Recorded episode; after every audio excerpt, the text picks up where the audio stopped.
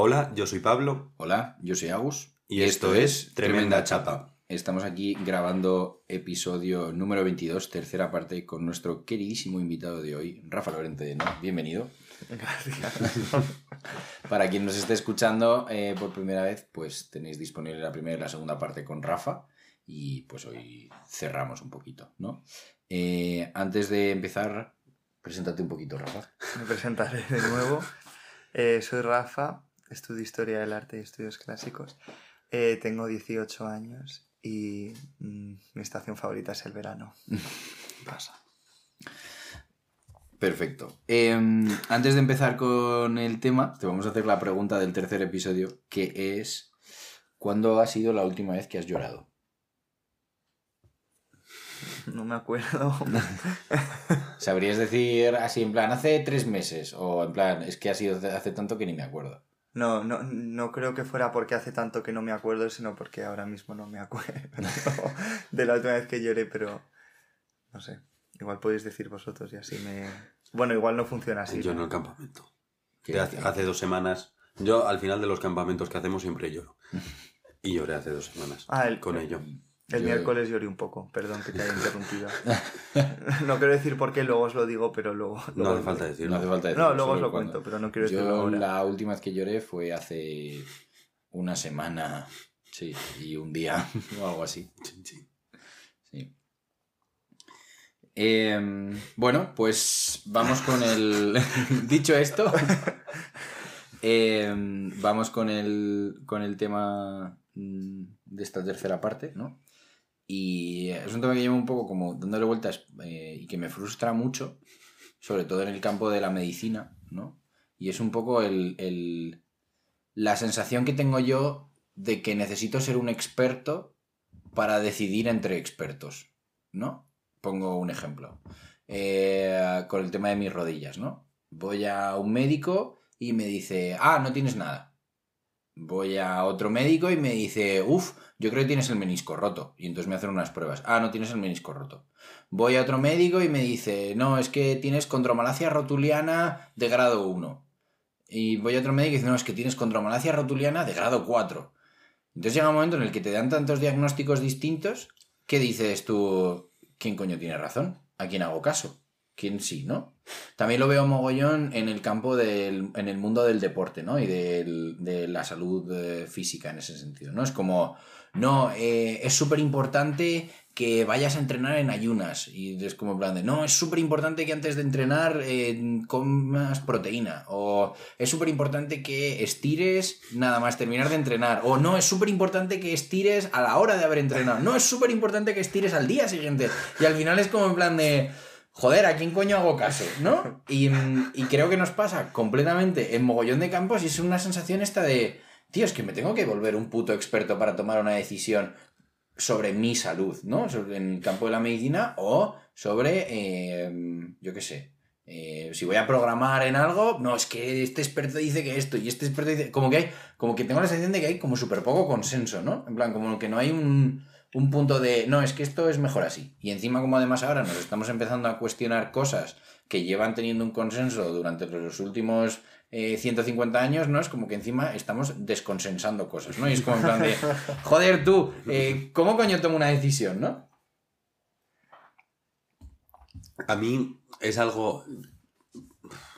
Voy a tirar un poco hacia mi, mi background científico, que como que siempre he dado muy por hecho ese consenso en ciertas cosas científicas, y como que hay algunos modelos científicos que son muy muy buenos a la hora de describir cosas, pero luego hay otros donde claramente no hay el consenso y que muchas veces hay como la actualización de ciertas cosas, que igual no es tanto la medicina, porque la medicina como que sí que me parece un campo súper complejo de analizar cosas súper multifactoriales y llegar a una conclusión específica, mientras que mm, estudiar mm, las ondas electromagnéticas me parece, entre comillas, muchísimo más fácil, porque como que hay un modelo que seguimos y es el modelo que sigue absolutamente todo el mundo, pero un poco cuando he ido entrando a participar en la ciencia, como la conclusión a la que he llegado es, obviamente no hay consensos porque vamos refinando nuestro modelo. Y ese refinar nuestro modelo hay muchas veces que de repente es, no en el sentido de, mm,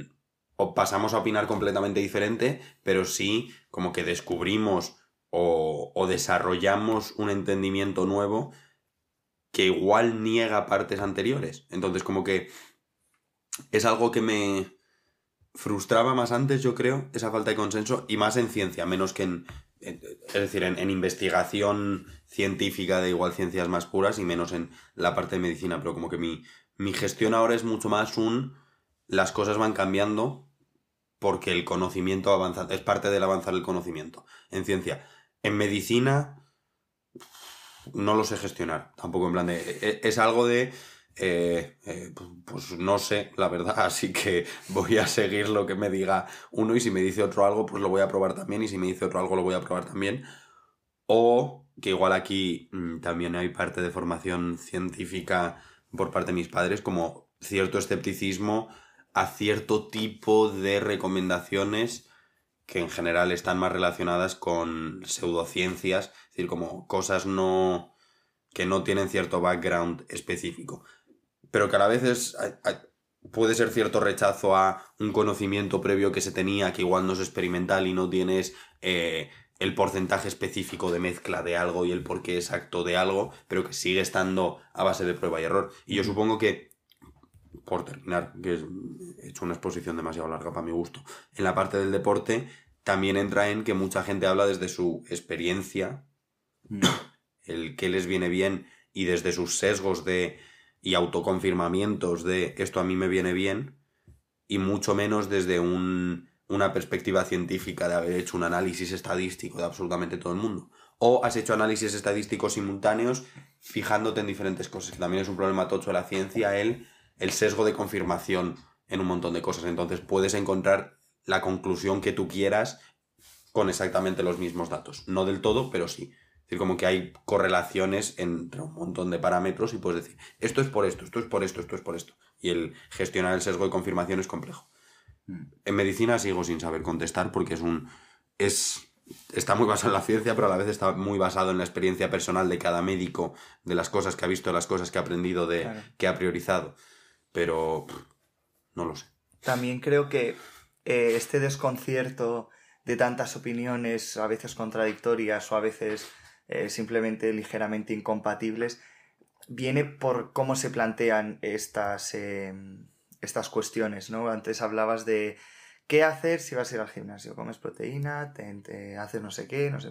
Como que muchas veces se plantean con una, creo yo, con una convicción, como que no deja lugar a que haya eh, otras opiniones o que no deja lugar a la inseguridad o a la duda. Entonces también cuando tú de repente te encuentras con un montón de estímulos, con una convicción tremenda y, y con una seguridad de lo que están diciendo absoluta, dices, ¿cómo puede ser, no? O sea, ¿cómo, cómo gestionar estas, estas ideas que se plantean como con tanta convicción? Y yo en, en cierto sentido creo que o sea, no, no quiero criticar a la ciencia, pero como que socialmente yo creo que se ha, antes hablábamos de idealización, igual se ha ligeramente idealizado la ciencia y como que se ha, se ha tomado como verdad muchas, mucho de lo que ha dicho la ciencia, ¿no? Entonces, bueno, es lo típico de es que es científico, o lo dice la ciencia, es algo que a Mm. veces se escucha. Entonces, como que cuando la ciencia se contradice, y yo creo que contradecirse es un ejercicio de humildad y de reconocer eh, lo que se ha hecho mal, no, ne- no, no, por, no porque se ha hecho Mm. mal por, porque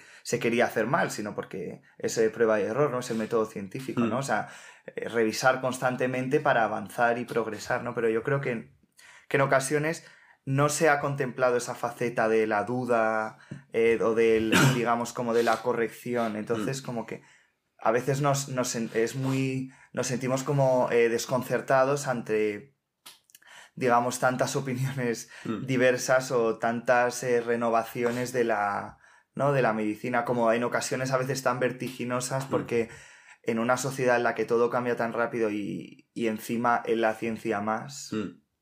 O sea, para mí me parece que hay, en- específicamente en la ciencia, que eh, tenemos un problema de comunicación súper tocho, porque para mí la ciencia es hacer las cosas mal, pero intentar hacerlas un poco menos mal de lo que lo hacíamos antes, en el sentido de pruebas cosas y refinas el modelo todo lo que puedes, pero sigue siendo un modelo. El concepto de modelo es no algo que es perfecto, sino algo que se asemeja tu respuesta, los resultados que tú obtienes lo más posible a tu modelo.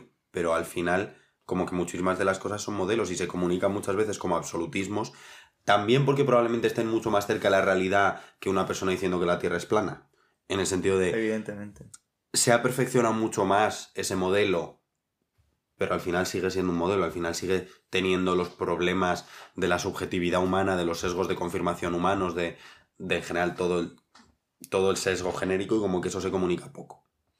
También... Me, perdón. Nada, nada. Me hace gracia cuando dices modelos científicos porque me imagino una pasarela de modelos de científicos, todos con sus batas y sus tacones, caminando en plan... eh, Eso es ciencia, eso hacemos los científicos. Mm. Yo, fíjate, estaba pensando y eh, sí que es verdad que hay, eh, dentro de mi queja, ¿no? O frustración dentro de los expertos, lo que hay detrás de eso hay una gran comodidad, Mm. ¿no? De quiero que me lo den fácil, no quiero ser yo el que tenga que experimentar qué es Mm. lo que me viene mejor, ¿no? Quiero que alguien me llegue y me diga, en realidad tú lo que tienes que hacer si quieres esto es mm, X, B y Z, ¿no? Mm. Y como que hay, me parece que hay una parte ahí como muy como comodona, ¿no? De decir, de, en plan, de que vengan los señores científicos y me digan qué tengo que hacer para conseguir tal. Entonces, bueno, eh, parece que tiene ahí un, un poco... Hombre, en general yo creo que también depende, o sea, como que este desconcierto del que hablas a veces o este no saber muy bien a quién escuchar varía mucho en función de la necesidad. Has puesto dos ejemplos que para mi gusto son muy representativos. O sea, igual en eso que has hablado del entreno del, del gimnasio y has mencionado de las proteínas, igual ahí es como que mucha más gente puede hablar, que eso en un sentido es bueno, bien en otro sentido yo creo que es malo, porque tienes muchas opiniones, puede que muchas de ellas infundadas, que también es lo que Mm. permiten a- en ocasiones las redes sociales, ¿no? Que es que mucha gente, sin realmente tener un conocimiento muy científico, Mm. eh, puede, puedan dar su opinión, que eso, a ver, por un lado puede ser positivo, pero por otro lado es negativo. Pero en cambio, en el tema de la rodilla, el desconcierto es mucho mayor, porque tú, como no experto en la materia, en un tema tan técnico como es la salud de tu rodilla, tienes que escuchar a Mm. los expertos. Entonces, cuando los propios expertos No se ponen de acuerdo. no se ponen de acuerdo, te, eso te genera mucho desconcierto. Entonces, antes hablábamos de idealización. Entonces, yo creo que aquí juega un papel muy importante de, en un sentido nada riguroso y muy sentimental, Mm. a que- de quién te fías más, ¿no? O sea, yo creo, personalmente, igual no estáis de acuerdo, si mi tío que es médico me hace una recomendación, le voy a creer mucho más Sí, que lo que me diga un señor que no conozco. Que, y no, y, no, y ese, ese fiarme más no lo estoy haciendo en función de que eh, conociendo lo que me han dicho pueda valorar que es más cierto Mm. que no, que se acerca más a la disciplina científica. Simplemente es una cuestión sentimental. Mm. O sea, es, es- yo creo que tienes muchísimas razón en ese punto que has dicho. Entonces, yo creo que tenemos como un baremo establecido del mínimo, no es como en plan de, vale, trabaja de médico Sí. y en el momento en el que trabajas de médico ya da igual que seas el mejor o el peor. Si eres alguien de mi confianza, entonces tu opinión vale muchísimo más que la de a lo mejor el, alguien mucho más valorado, ¿no? Entonces, eh, bueno, eh, creo, creo que otro de los puntos que has mencionado que me parece interesante, que es la parte de los influencers, por decirlo de alguna forma, es muy curioso como la mayoría de los influencers o la mayoría de la gente de personajes públicos, cuando hablan de su libro, nunca invitan a la duda de su propio libro, ¿no? Es como en plan de, esto es todo lo que estás haciendo mal, si quieres ser un escalador tal, o eh, todas las mentiras que te han contado sobre esto, o cuál es la verdad absoluta para perder la lorcilla de, Mm. de verano, ¿no? Y es como en plan de, tío, que el, que el mundo no es así, y Mm. aún así lo que venden constantemente es como un, no, no, no, es que esto es 100% así, y no sé. Me genera como un mogollón de frustración porque es como en plan de, uno, el tío que venía en el vídeo anterior a ti estaba diciendo lo contrario. Y él también decía que era la verdad. Entonces, a mí como que me genera una inseguridad, no solo en la parte de, de, joder, tío, es que yo me tengo que, tengo que hacerme yo responsable de una decisión que tengo que tomar sin tener conocimiento, que creo que lo has explicado súper bien, Rafa. Y por otro lado, me genera una desconfianza de cara a los expertos, porque es como en plan de, tío, se supone que tú eres el que sabe de esto. Mm. Si los tres que sabéis de esto no os ponéis de acuerdo, ¿de verdad sabéis de esto? ¿Sabes? Como que me genera un poco ese punto. Estoy sonriendo porque para mí otra de las charlas que he tenido alguna vez con mis padres es como el el efecto que tiene el capitalismo en la formalización de conocimiento, en la parte más científica en el sentido de em, la necesidad productiva de la ciencia, a mí me parece que tiene cierto, em, cierto choque con el método científico, en el sentido de que para mí el método científico no es algo que tenga que buscar ser productivo y sacar resultados lo más rápido posible, sino ser lo más eh, cercano a la realidad, intentar repetir las veces que sea necesario cierta búsqueda de conocimiento hasta que tengas seguro que no puedes falsear ese conocimiento de ninguna de las otras formas. Pero para mí, además ahora viviéndolo un poco en la parte de investigación, yo muchas de las cosas que estoy haciendo a la hora de generar conocimiento es generar conocimiento lo más rápido que puedo, sin revisarlo y sin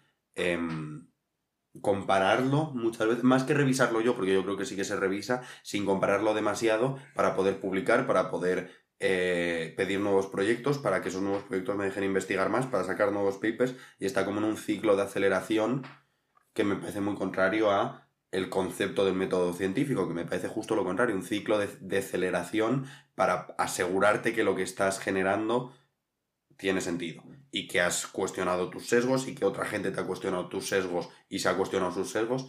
Entonces, como que eso tirando más a la ciencia, pero trayéndolo un poco en este sentido, me parece que los influencers venden su libro como la cosa absoluta porque no están buscando el conocimiento, están buscando vender su libro. Y ya no ellos como personas, sino el concepto de influencer busca ganar más, crecer más, acelerar más, eh, tener más impacto o más reach, más eh, alcance. Sí. No busca generar conocimiento. Seas influencer de lo que seas. Independientemente de que creo que sí que hay influencers específicos por su personalidad, por su persona, por lo que quieren hacer, que intentan ir en contracorriente de eso, pero igual que yo como científico puedo intentar ir en contracorriente de eso, pero me estoy pegando contra toda, toda la marea completa que viene en mi contra o contra todo el río que viene en mi contra, el que haya influencers como hiperespecíficos que sí que intenten ser lo más rigurosos posibles, no, no permite del todo luchar contra toda esa corriente que va, en, que va en su contra. Entonces, si lo habitual es que el, si eres influencer quieras seguir, si, bueno, el rol de influencer crezca y quiera seguir creciendo y quiera mm, vivir de ello de alguna forma, y digo el rol por no meter específicamente a las personas y a su complejidad dentro, pues obviamente venden sobre, probablemente sobre su experiencia personal y las reflexiones que han tenido, pero no necesariamente chequeando que el, el contenido que den esté comprobado científicamente y ya no ni siquiera que esté comprobado científicamente, sino que hayan tenido un espacio para reflexionar con otra gente que igual opina diferente. Igual ni siquiera de forma destructiva en el sentido de lo que tú estás diciendo es lo contrario a lo mío y una de las dos está mal, ¿no? Igual es que estirar una hora después, 15 minutos después y un día después, ambas tres son positivas. Es que puede que las tres sean positivas y que igual es más el rol de estirar lo que es positivo que el, Mm. que el cuándo lo haces. Que igual es más positivo en alguno de ellos pero si, no, si te es imposible estirar 15 minutos después, estira una hora después. Si te es imposible estirar una hora después, estira un día después. Es decir, como que no hay ese espacio para frenar y para juntar el conocimiento, sino que el espacio es Eso- acelerado. ¿No existe lo que se llaman metaestudios? O algo así.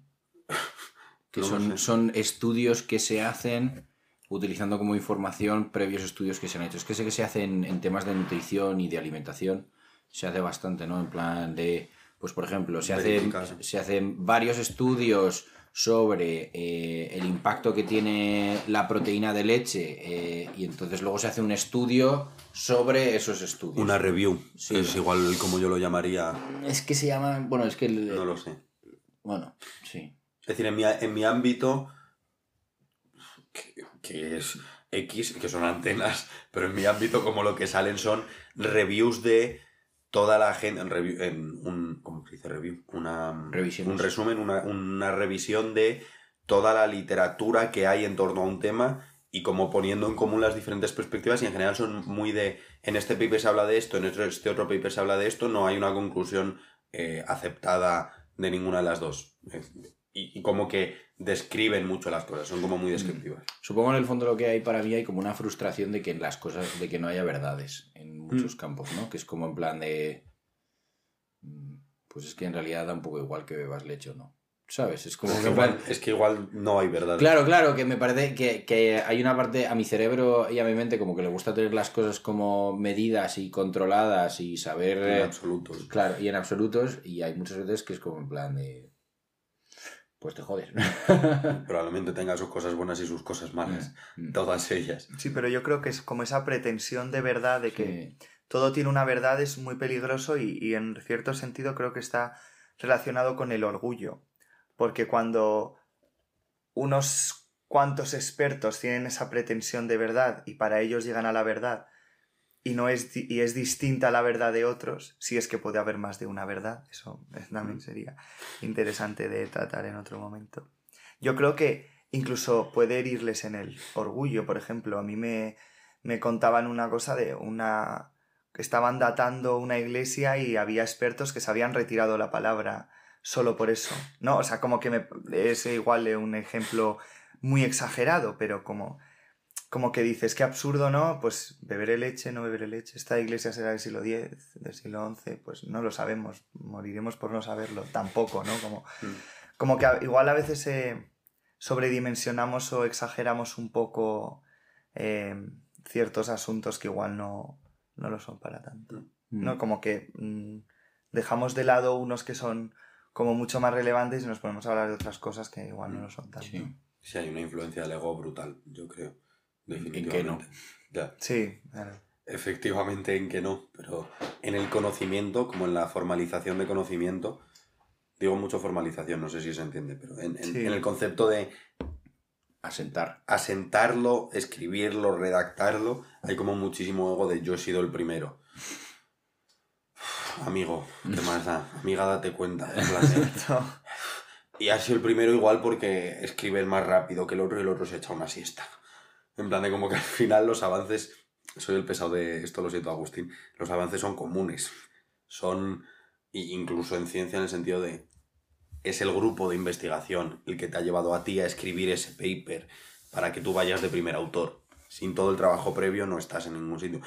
Hay una, frase que en ciencia me gusta mucho, que es el, que, creo que no solo se utiliza en ciencia, pero el, eh, estamos a hombros de gigantes. En plan ya no solo de gigantes en el sentido de gente hiper em, genia como concepto, sino también gigantes en el sentido de comunidades súper grandes y, y rangos súper grandes de, de expertos que se han puesto en común y nos han permitido em, Mm. llegar a esta conclusión. Y al menos en ciencia yo lo veo muchísimo, en plan de que yo estoy investigando lo que yo estoy investigando y que haya los modelos que yo he aprendido, hostia, eh, son siglos y siglos de gente poniéndose de acuerdo eh, para llegar a un modelo que tiene algo de sentido y yo no sé ni cómo, es decir, porque yo he aprendido ecuaciones que definen alucinantemente bien el funcionamiento de una onda electromagnética eh, a la hora de interactuar con una capa súper fina de oro. ¿Cómo cojones alguien ha llegado a un modelo que tiene algo de sentido con esto y que describe también esta mierda y que además son ecuaciones súper complejas, que no es un eh, 3 más 7 igual a 10, no, tienes 20 variables diferentes ahí metidas y unas las integras, otras las derivas, otras hacen no sé qué, otras hacen no sé cuántos y te da una ecuación súper bonita, la aplicas y dices, hostia, pues funciona de puta madre. Es decir, como, como que al final en esa formación, formalización de conocimiento como que hay una trayectoria alucinante y que igual en el egocapitalismo en el que vivimos, eh, como que es muy jodido también el, el valorar esa variabilidad del conocimiento, no lo sé. También yo creo que ha habido mucho yoísmo a lo largo de la historia de- También, también. de la ciencia Sí. como, yo qué sé, eh, Ruffini o el teorema de Pitágoras, como personas eh, Mm. que se supone que hicieron una cosa y que, bueno, sinceramente tampoco estoy seguro. Yo que sé si Pitágoras realmente hizo eso o tenía una escuela detrás Mm. que le ayudó, muy probablemente. Eh, no lo sé, como que en general se habló de yo digo esto, yo, yo, yo, yo, yo, yo, como muy individual Mm. y no hablamos eh, en general como en grupo, como que no se dialoga, ¿no? Cada médico está en su despacho y en su despacho te da un diagnóstico. Mm. igual sería mucho más constructivo que esos cuatro médicos hablaran entre sí, compararan y luego hablaran contigo, ¿no? Bueno, para eso necesitarían tiempo, pero...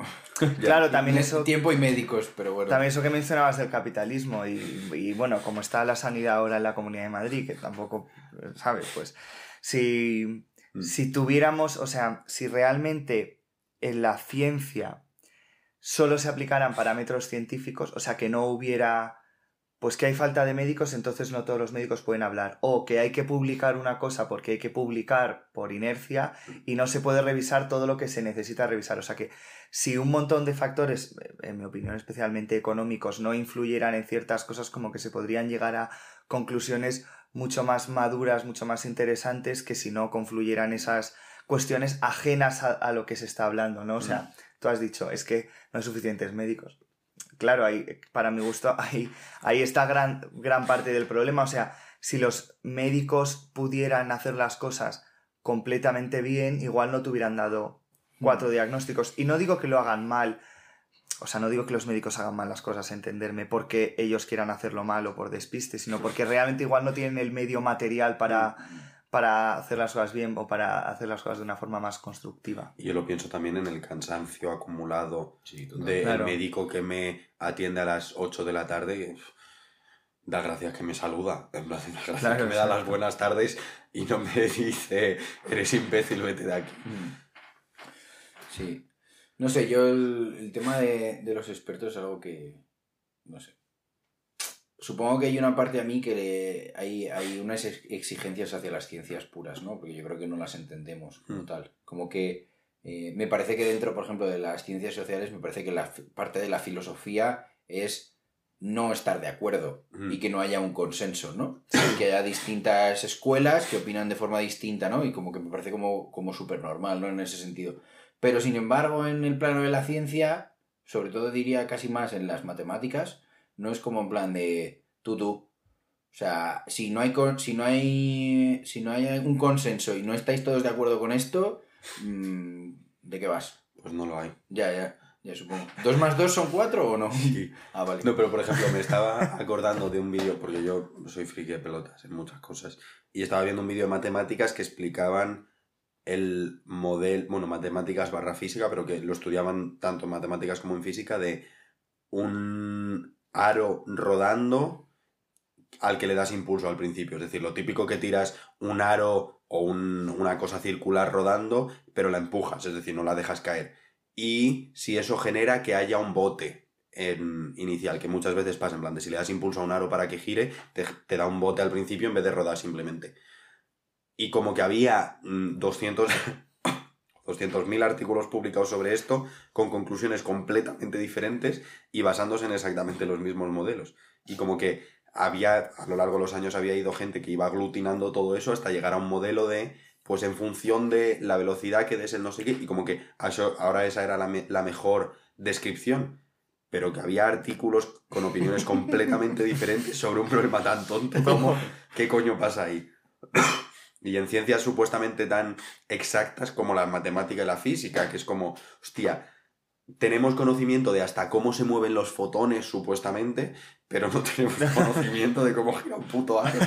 En plan de... Bueno, eso es, Es como que hay- lo de que se sabe más de la superficie que de la Luna que del- de las zonas más profundas del océano, ¿no? Pero es que en realidad se sabe tantísimo del el movimiento que me parece súper difícil. Bueno, al final se sabe que es tan multifactorial las cosas que me parece súper jodido tener en cuenta todos los factores, de alguna forma. Y es muy fácil caer en esos sesgos.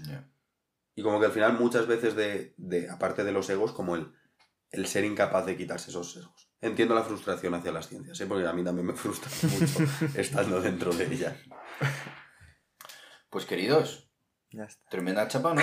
Sí. Para quien nos esté escuchando, este ha sido el cierre con nuestro querido Rafa, episodio número 22. Y para nuestro querido Rafa, muchísimas gracias por haber venido y haber estado con nosotras. Muchas gracias por haberme invitado. Me lo he pasado genial. Ha sido una charla estupenda y una tarde maravillosa. Nos alegramos. Besitos.